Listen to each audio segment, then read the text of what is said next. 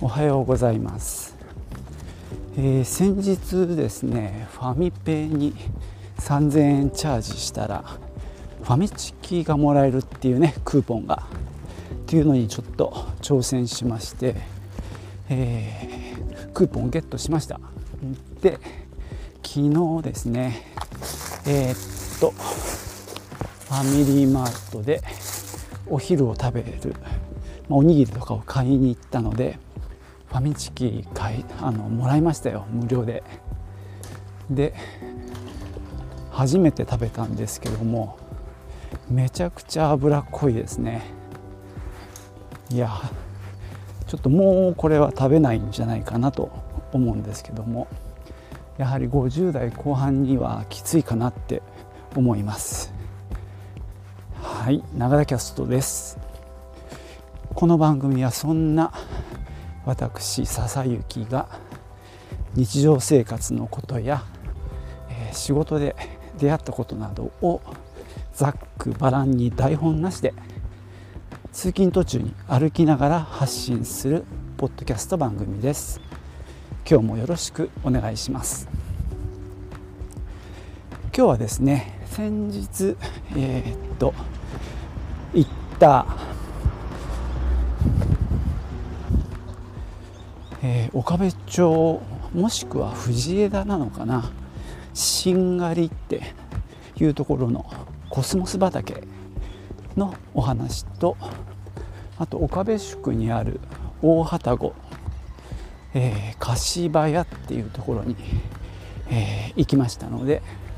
そのお話をしたいと思います。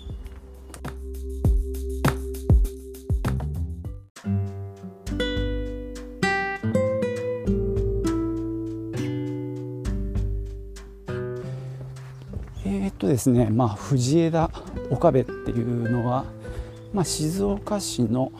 西隣、まあ、焼津、まあ、藤枝ってあるんですけども、まあ、岡部町もねその間にあるような場所なんですが、えー、その藤枝のしんがりっていうところに、まあ、コスモス畑があるんですね。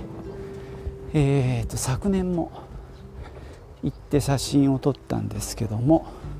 今年も行きました。どうもそこはですね休耕田を使ってるんでしょうかね。まあ一面にまあまあ広い感じで植えてあってで昨年行ったところと場所がちょっと隣にずれててどうもネットの話を読むとこう毎年場所をこう変えてるっていうことみたいです。で、まあ、妻の情報によるとですね今年は台風とかの影響があまりなかったせいか結構綺麗に咲いてるっていうことでね、えー、行ってきたんです。で、まあ、何度も行ってる場所なんでねとあのその岡部にあ藤枝か。曖昧だな俺も。玉露の里っていうねあの観光施設もあって、まあ、そこへ行く途中なんですけどね。で行ってみるとまあ確かに去年の隣の場所でねあのコスモスきれいに咲いてました。逆に去年咲いてた場所は何もない状態ですね。あまあやっぱり順繰りで回してるんでしょうかね。でまああの臨時駐車場もあったみたいです。ちょっとみたいですっていうのはね車が止まってるエリアが前方に見えたんですけどもその手前でねもう回曲がっちゃってで、まあ、田んぼの中なんで路駐してでまあ写真を撮りに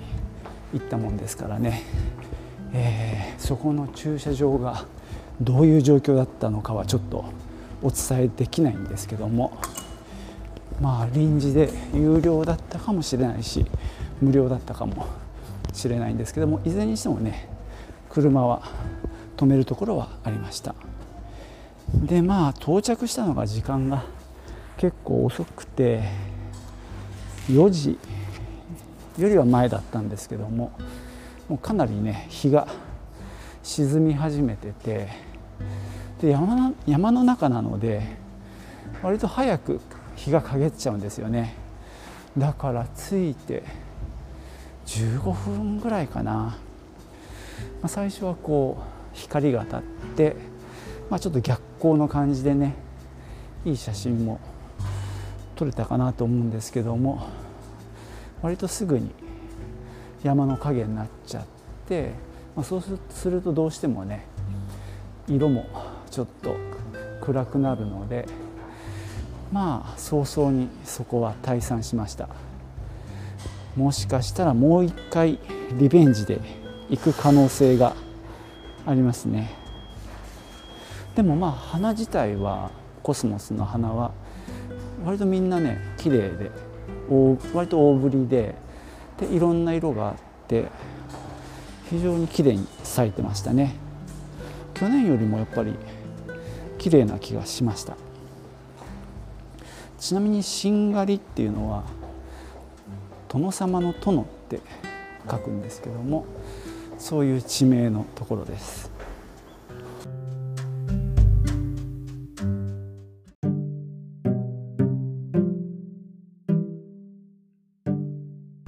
まあね陰ってきてしまったので、まあ、コスモス畑は早々に退散しまして2つ目の目的地のえーとですねこれは岡部で、まあ、東海道53次の一つなんですね宿場として、えー、岡部宿っていうんですけどもその岡部宿に、まああのー、古い、あのー、なんだろう家があって、あのー、一応なんだろう史跡というか、えー、国の、えーと、登録文化財なのかな？なんかそういう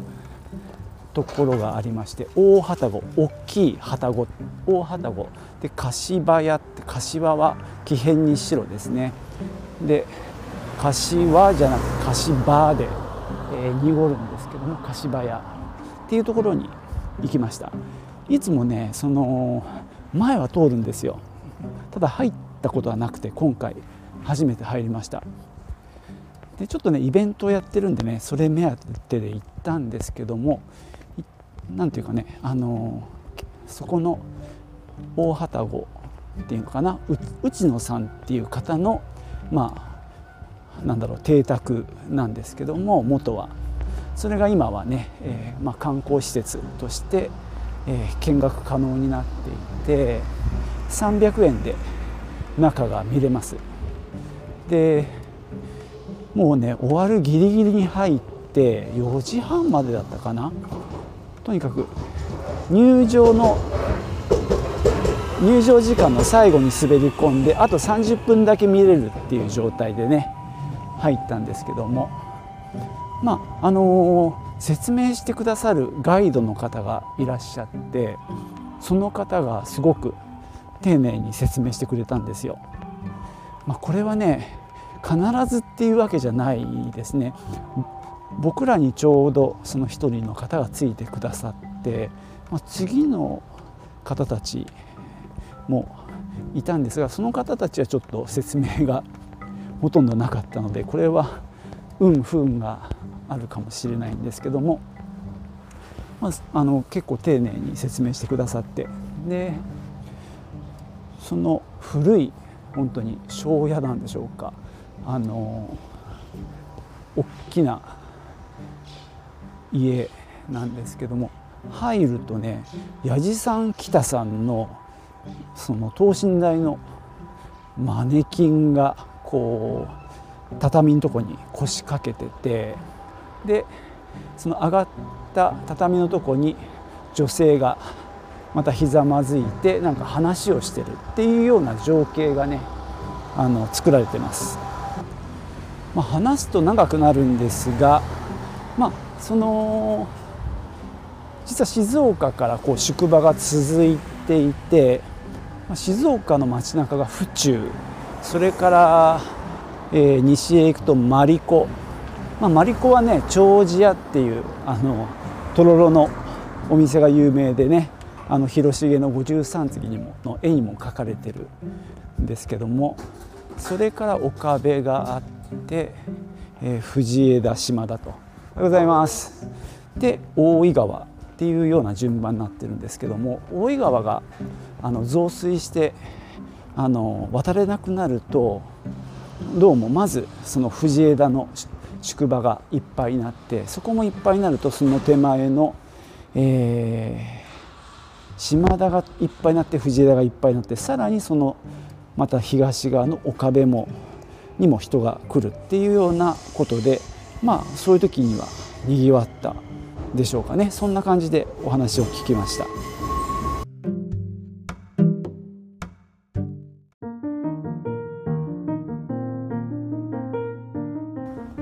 まあその大旅籠のお屋敷をね見るのも一興です、えー、すごい急な階段で2階に上がるとまたねちょっと展示があってなんかそこの岡部宿の様子を再現した、まあ、ミニチュアなんかも飾ってあってなかなか楽しいですね。まあ、万人におすすめできるかというとそうでもないんですが、まあ、そういったちょっと歴史的なものに触れたい方はとってもいいと思います。で今回はですね実はイベントが開催されてましてえっ、ー、とね3つやってたかな。なんかなかなか盛りだくさんな日に訪れたんですけども。一つはえっ、ー、と二歴。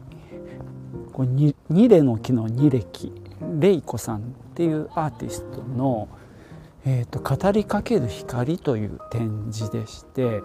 まああのー、和紙、うん、紙を使ったアートなんでしょうかねこう竹でこの球体を作ってその周りを和紙でこう固めたような作品でこう中に光が入ってこう透けて見えるような作品が飾ってあってなかなか素敵でしたね。まあ我々もちょっともう暗くなるぐらいの時間に行ったのでちょうど明かりがね綺麗に灯りました。でもう一つはですね柏屋の竹あかり店っていうことでそちらはまあアーティストって感じではないんですけども竹で作ったオブジェと明かりの組み合わせでねこうちょっとした広場のとこにね、えー、そういったものが飾ってあってなかなかこれもまあ、月の綺麗な夜だったんですがこう光がね綺麗に見えてました。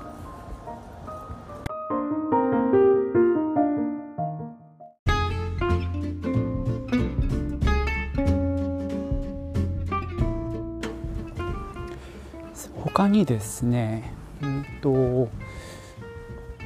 まあ、中庭があって、えー、この母屋があってで向かい側にですね蔵が2つあるんですね。で、まあ、その蔵の一つはねなんかカフェになっててなかなか素敵な感じででもう一つの蔵の方は先ほどの二歴さんの、えー、語りかける光の展示がされてました。でその中庭を使ってえー、っとですね夜コンサートがあるっていうことでそれも聞いてきましたちょっとねあの待つ時間もあったんですけども、えー、おでんとかねあったのでおでん食べたりまあおにぎり食べたりしながら待ちましてで演奏はねギターの佐々木裕樹さんっていう方とまあ、あとごめんなさい名前が出てこないんですけどもバイオリンの女性と、えー、ビブラフォンなのかな？の女性の3人で演奏してくれました。なかなかちょっとくらあの昔の映画音楽、まあ、チャップリンのね「スマイル」とか、えー、やってくれたんですけども久しぶりにね音楽を生で聴いたので結構楽しめましたね。まあなんか帰ってから調べたら、えー、その佐々木さんとそのビブラフォンの方はプシーバイブズっていう名前であのバンドで活動されてて CD も出してたりする方らしいですね。なんかちょっとね YouTube の動画なんかも見ました。なかなか面白いあのバンドだなと思うのでね。なんか機会があったら、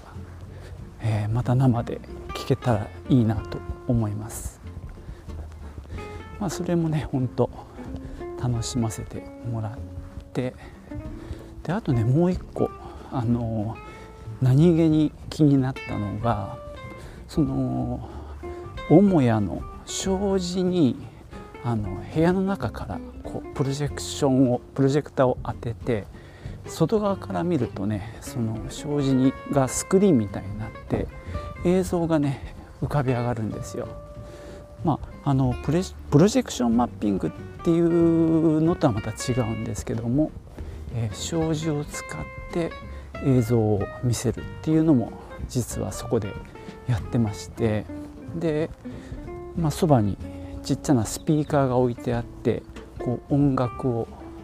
流しながら映像を見せてくれるんですけどもどうだろう？一周全部見ると10分ぐらいですかね。なかなかこれも面白かったです。あのやってるのは美コレクティブっていう、まあ、ユニットなんでしょうかね。映像作家の方と、えー、音楽を作る方のまあお二人なんでしょうかね。あのちょっと 人数までは分かんないんですけどもそういった作品でなんだろうなあれモーショングラフィックスなんでしょうかね。あのー、いろんな模様がこう例えば左から右へこう流れていくそういう左右の動きと上下の動きの組み合わせ。でなんだろう。障子なので、えー、障子何枚かな。2枚2枚じゃない。4枚ぐらいですね。障子4枚分を使ってこう動きのある。動きのあるって言っても何だろう。こう激しいというよりはちょっと流れるような映像ですね。で音楽もすごくよくって、